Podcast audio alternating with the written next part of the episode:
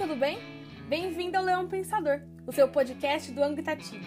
Eu sou Sofia e para começar bem 2021 vamos falar sobre um hábito extremamente importante, a leitura. Será uma trilogia sobre esse assunto. E para dar início nesse episódio vamos falar sobre como a leitura muda o cérebro da gente. Todo mundo sabe que ler faz bem para a saúde mental, né, gente? Mas que mudanças reais essa atividade traz para o nosso cérebro? Vem comigo que a gente descobre.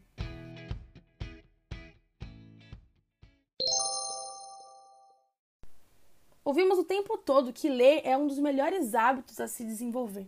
Pessoas de sucesso como Bill Gates, Elon Musk e Emma Watson têm mostrado seu apetite insaciável por devorar novas informações como um dos principais ingredientes de que precisam para suas realizações. E todos nós sabemos como essas informações podem ser encontradas, né, pessoal? Nos livros.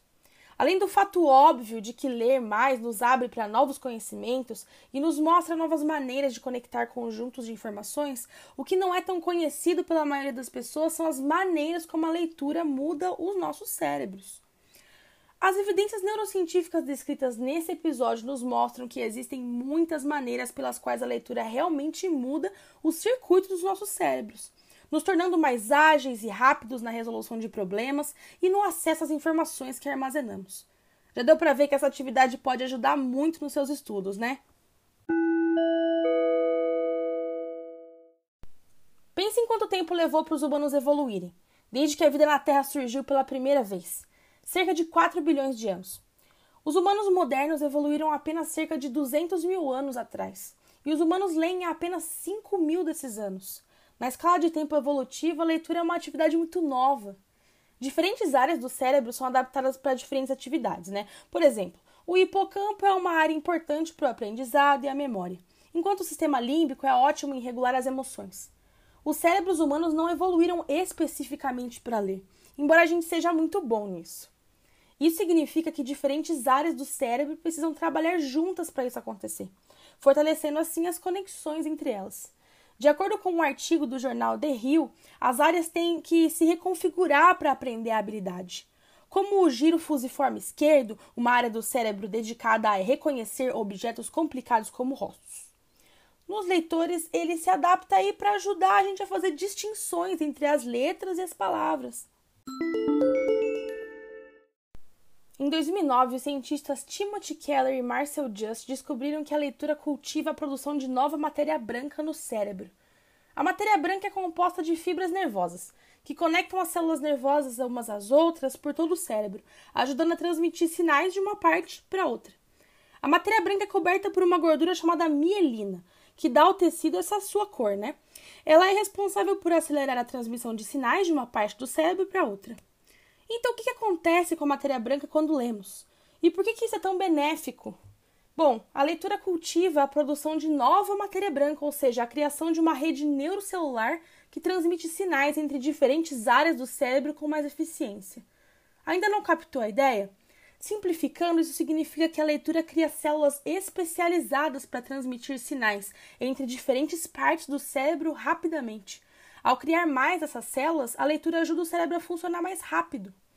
Ler, portanto, vai te ajudar a responder aquela pergunta da prova mais rápido, o que automaticamente te dá mais tempo a pensar nas outras, né? Tá aí uma boa coisa para os vestibulares, que o tempo é tão curto e necessário. A pesquisadora Mary Kennedy, em artigo publicado na revista online Perspectives in Biology, explica o papel do hipocampo e das sinapses nas lembranças. O hipocampo é uma área física do tecido cerebral, enquanto a sinapse é um espaço extremamente pequeno entre os neurônios. Embora a memória humana seja incrivelmente complexa e irredutível a um processo específico ou a uma área específica do cérebro, o papel das sinapses nas lembranças é muito importante. Quando temos experiências sensoriais e emocionais, elas são armazenadas primeiro em nossa memória de curto prazo. Quando isso acontece, elas são muito transitórias. As mensagens são transmitidas entre os neurônios por meio das sinapses e isso cria algo chamado caminho neural. No entanto, se a via neural específica não for acionada novamente pela exposição aos estímulos que a formaram, elas irão definhar. Mas se a exposição aos estímulos ativa essas vias neurais com mais regularidade, as memórias de curto prazo podem se consolidar em, uma, em memórias de longo prazo. Deixa eu dar um exemplo, gente. Você acabou de ter uma aula de física sobre refração. Tá tudo fresquinho na sua memória. Mas será que você vai lembrar daquilo tudo para a prova? Se não rever aquilo de novo até o dia do exame, a resposta é provavelmente não, porque foi armazenado como memória de curto prazo no seu cérebro. Você precisa ler e fazer exercício sobre esse assunto várias vezes e constantemente para torná-lo uma memória de longo prazo.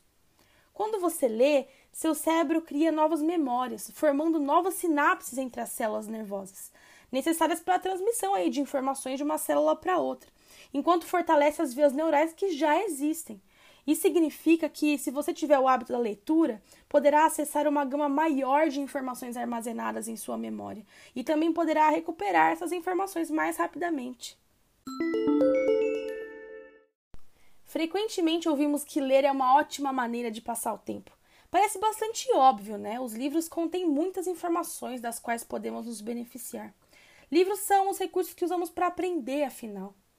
Mas deu para ver que ler faz muito mais do que apenas nos apresentar aí as novas informações, não é mesmo?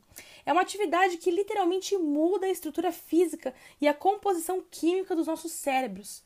Vários estudos comprovam isso, mas ainda temos muito que descobrir e aprender sobre seus benefícios.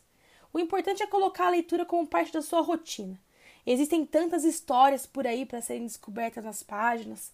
O que são 30 minutos com um livro dentro das 24 horas que temos todos os dias? Ainda mais agora, sabendo da mágica que essa atividade faz com o seu cérebro.